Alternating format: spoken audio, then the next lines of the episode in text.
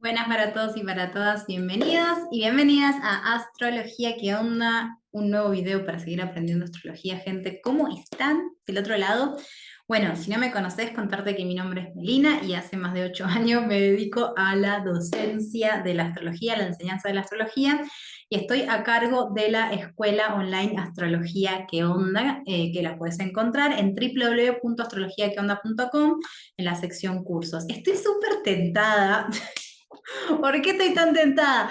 Porque, ¿vieron eso? No sé si ustedes se dieron cuenta que, sucede en los youtubers que de pronto tienen siempre como una misma frase de, presentación. Y esto, y yo siempre termino diciendo mi nombre es Melina si no me conoces, o sea, como hola, mi nombre es Melina si no me conoces, y me da risa, me da risa porque no es algo, o sea, como que ya de repente sucede automáticamente. Yo estoy siendo una tremenda youtuber. Pues claro que sí, señores, aquí estoy. Todas las cosas que te tengo que decir es que si querés suscribirte a este canal, puedes hacerlo, que lo que hacemos en este canal es aprender sobre astrología. Hay muchos videos para que aprendas astrología y en esta oportunidad estamos haciendo esta saga de videos completitos sobre las distintas partes que tiene una carta natal, las distintas componentes que hacen a la interpretación de una carta natal. Así que bueno, si te interesa más y empezar a conocer tu gráfico, te recomiendo este video, que siempre lo recomendamos, que es cómo leer el gráfico, específicamente aprender a leer el gráfico. Una vez que lees tu gráfico, o sea que sabes en qué casa y en qué signo tenés un planeta y esas cosas, bueno, podés empezar a buscar la información por todos lados, en mi canal o en tantos otros que hay, y empezar como a informarte y empezar un camino profundo de autoconocimiento, también un poco tambaleante a veces. Pero bueno, eh, recordarles que la línea que comparto es la de astrología psicológica y vas a ver que todos los videos tienen una tinte, ¿no? Como de que al fin y al cabo la interpretación de una carta lo que nos lleva, lo que nos invita es eso, ¿no? Como ir revelando quiénes somos, ir permitiendo que quienes somos se pueda expresar y hay un millón de cosas que somos que no sabemos que somos. ¿sí? Y eso en la carta natal se ve y se ve desde un lugar donde podemos proyectarlo en, en otras personas o en situaciones. Hoy lo que nos convoca es hablar de la energía de Géminis y propiamente de las personas con el Sol en Géminis. Estamos haciendo este recorrido por todos los soles, así que si no sabías, te cuento que ya están subidos los videos de qué significa el Sol en la carta natal. Te lo voy a dejar por acá qué significa el Sol en la carta natal. Y después, hasta ahora vimos en orden Aries, Tauro, y ahora nos toca hablar de Géminis. Bien, entonces Géminis es el tercer signo del zodíaco, es un signo de aire y es un signo mutable. ¿Qué significa que es un signo de aire? Es significa que es un signo que está asociado al mundo de la comunicación, de la mente, del intelecto, de las palabras, de la sociabilidad. Eso representa el elemento aire. Y por otro lado, es un signo mutable, ¿sí? Entonces, al tener esta condición de ser mutable, movible, es cambiante, ¿sí?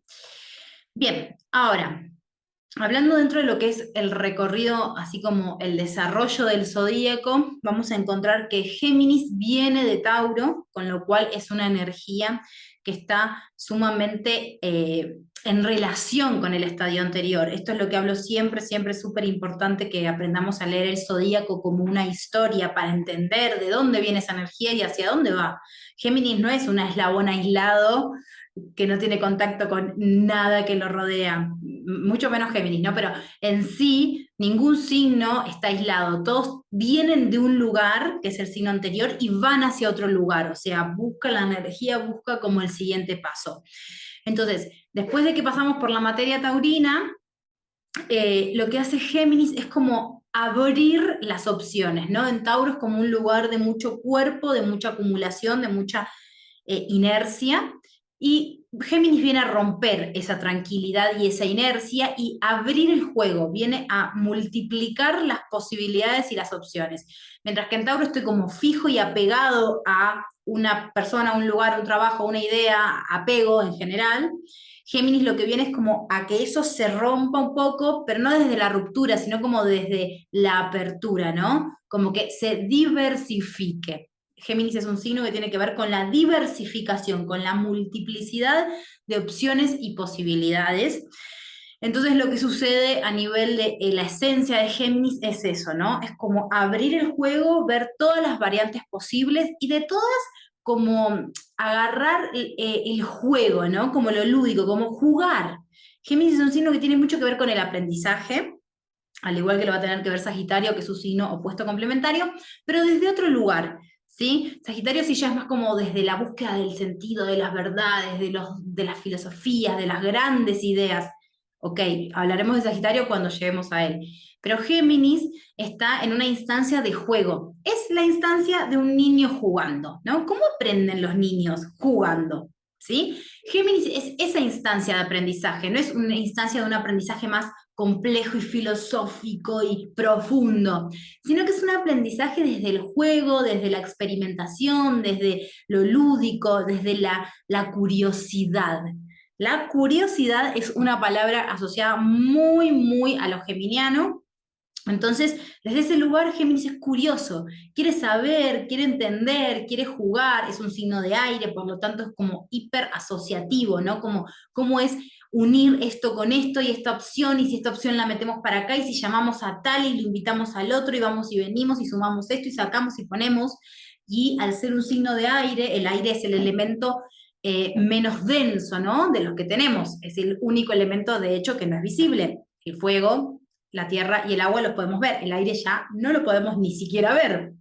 Entonces, tiene como esta liviandad, esta cosa de no estoy en un lugar, ¿no? Como venimos de Tauro, tierra fija, un lugar estático, estable, sino que justamente Géminis es como la variabilidad y la liviandad de andar picoteando, ¿no? Como un poquito de acá, un poquito de allá y demás. Obviamente que como a, nivel de un sentido más profundo de la energía, la energía de Géminis lo que busca es eso, ¿no? Como abrir el juego, no cerrarlo, no cerrar. Esto es un concepto súper interesante para nuestra sociedad contemporánea que siempre está buscando como cerrar las ideas, ¿no? Es muy interesante porque justamente eh, hace poquito, bueno, yo estoy en un eh, laboratorio astrológico con un grupo de astrólogos y con una de mis profes, que una de las personas que fue mi profe en Casa 11, Silvia Neira, que se los recomiendo un montón también, que la sigan a ella. Em, y en ese grupo de repente surgían como ciertas incomodidades diciendo como, a ver, em, necesito como que me digan qué hacer o cómo integrar o cómo resolver esto que veo en mi carta natal. Y este es el típico comentario de los videos, es el típico comentario también de la formación de la escuela de los estudiantes. ¿Por qué? Porque uno tiene como una fantasía de que las cosas se van a terminar. Y en realidad la vida nos muestra, y de esto yo hablo un montón también en mi primer libro, Astrología qué onda, que lo pueden conseguir en mi web, www.astrologiaqueonda.com, eh, de este concepto de que la astrología y la vida en sí, y la astrología como reflejo de eso es cíclica, ¿no? Entonces como que hay una cosa que sucede y vuelve a pasar, y, y tenemos como ciertos distintos niveles que vamos revelando en relación a esa temática. Entonces Géminis tiene que ver con esta posibilidad de abrirnos al juego, de que haya más opciones y de hacernos más preguntas que respuestas. En vez de estar esperando que alguien nos diga una respuesta o en vez de nosotros querer llegar a una conclusión y cerrar un asunto, sino como, ¿cómo es abrirlo? ¿Cómo es que haya más posibilidades? ¿Cómo es que las preguntas sean las disparadoras de procesos y de que eso no tiene un fin, no tiene un cierre, sino que como que es un proceso que cada vez va sacando más y más y más eh, un nivel de, esencialidad, ¿no? O sea, si hay algo que la energía de Géminis tiene como esencia, es, es, esto, ¿no? Como la pregunta, la apertura, la indagación, el abrir el juego, el probar, el experimentar y el curiosear y el no cerrarse en una sola cosa o el no casarse con una sola opción, es parte de la esencia de lo geminiano.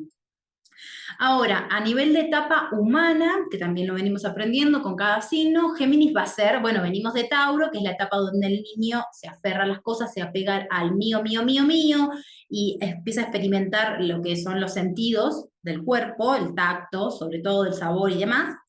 En Géminis aparece la etapa donde el niño empieza a hablar y donde empieza a aprender los primeros representativos simbólicos, ¿sí? Es decir, que se, los niños agua, ¿no? Agua, agua, agua, agua. Es una de las primeras palabras que dicen los niños, agua. Entonces, em, ¿cómo sabe un niño, no? Que un vasito de agua es agua, que ese líquido transparente es agua, porque escucha escuchan, porque prestan atención y porque van asociando que cada vez que mamá dice agua, agarra ese vasito que tiene eso transparente y que cada vez que consumo eso me da un alivio y es una necesidad biológica. Entonces, desde ese lugar, desde lo simbólico y desde ir observando la realidad y experimentando, probando, jugando con los elementos de la naturaleza, de la tierra, de, de la vida, ¿no? del hábitat, no me refiero a la naturaleza en sí, sino el hábitat, la cotidianidad, el niño va aprendiendo y va asociando. Entonces ese momento lúdico donde los niños aprenden por sí solos, vos no le estás enseñando, o sea, vos lo podés eh, motivar y, estimular, quizás, ¿no? Diciéndole, bueno, agua, decía agua, pero no todos los padres se toman ese trabajo y la realidad es así, o sea, los niños de todas formas aprenden a hablar. ¿Sí? Entonces lo hacen desde esa capacidad, desde ese juego, desde esa instancia geminiana, la que se atraviesa, donde empiezan a aprender a hablar, a comunicar y, a, asociar los distintos significados. También en esa etapa aparece muy importante eh, el vínculo que empiezan a tener con los pares, ¿sí? Esa etapa, esa etapa, donde empiezan de repente a tener compañeritos del jardín y juegan y, se, y, dialogan, o sea, dialogan como pueden en ese momento, ¿no? Pero esa interacción del juego, de, cómo van como modulando y así expresando a través de las palabras lo que quieren hacerse entender. Y también eso se refleja muchísimo en la relación con los hermanos. Por eso es que Géminis representa el vínculo con los hermanos, al igual que lo hace la casa 3 y también lo hace Mercurio. Entonces, este vínculo con los hermanos, que obviamente la persona Géminis o, ascendente Géminis o quien sea, ¿no? Eh, puede no tener hermanos, pero está simbolizado. Si los tiene, hay una carga súper importante ahí en el vínculo con los hermanos como claves fundamentales para entender cómo después yo me relaciono con mis pares, con amigos y también cómo puedo comunicarme e interactuar con los otros. Es súper importante si tenés muchos Géminis que puedas chequear esto y de hecho te voy a recomendar este video, te lo dejo por acá, donde explico específicamente esto, la importancia del vínculo con los hermanos y con pares y con primos y como esta cosa en la infancia que hoy condiciona y está muy presente en cómo la persona se comunica. Bien, entonces, es esa instancia a nivel de, lo humano, ¿no? La etapa humana del desarrollo de los, de los humanos, Géminis se le ubica en ese, en ese puesto. Ahora, después esta energía trasladada a las personalidades, vamos a encontrar varias variantes, ¿no? Este, por un lado, hay algo obviamente del juego, del chiste, del humor, de la risa, que es muy está muy presente en Géminis, sobre todo en el, eje Géminis-Sagitario. ¿sí? ¿Por qué? Porque es como algo ahí del festejo, del gozo, de la diversión, del juego, que está muy asociado al aprendizaje.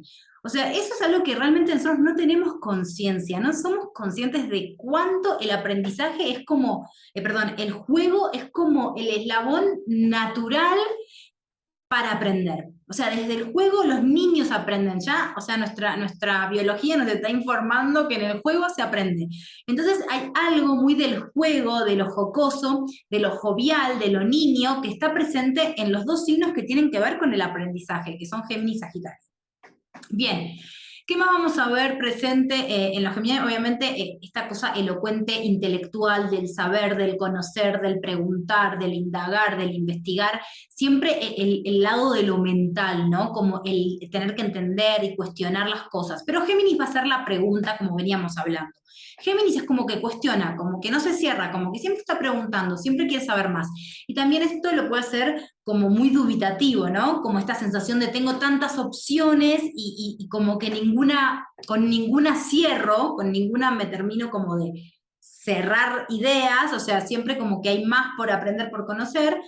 Eh, que bueno, también puede hacer que justamente tengan muchos caminos, muchas opciones abiertas y eso los haga que no terminan como de, construir en una dirección, que es como el polo sagitario.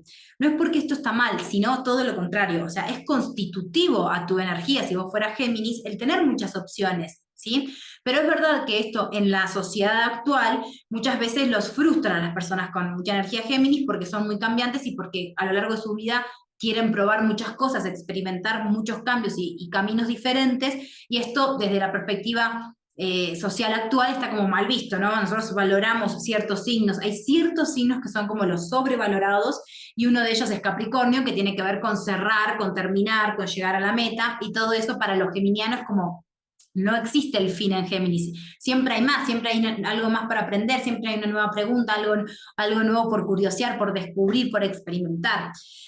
Eh, también está muy presente todo lo que son las profesiones ligadas a lo, a lo, cultural, a lo artístico, a lo creativo. Los signos de aire en general son creativos, los de agua también. Bueno, en realidad, a ver, todos los signos pueden ser creativos, pero hay como una cosa, sobre todo de la elocuencia, o sea, como que la creatividad está muy ligada a la mente y a la palabra y a las ideas. ¿Sí? Entonces, como verlos en espacios donde hay múltiples disciplinas a la vez, y ellos como que están un poquito acá y un poquito allá, y también todo el universo que tenga que ver con la escritura, con la redacción, ni hablar con la locución y los medios de comunicación. Algo importante para Géminis es esta situación donde tienen que pasar de escribir y de como y en su mundo mental a poder exteriorizar la palabra. Bien, Así que bueno, esto para resumir la energía de Géminis, espero que les haya servido. Recuerden que si quieren aprender más, pueden suscribirse al canal o pasar por la web www.astrologiaqueonda.com y sumarse a la escuela. Nos vemos en un próximo video.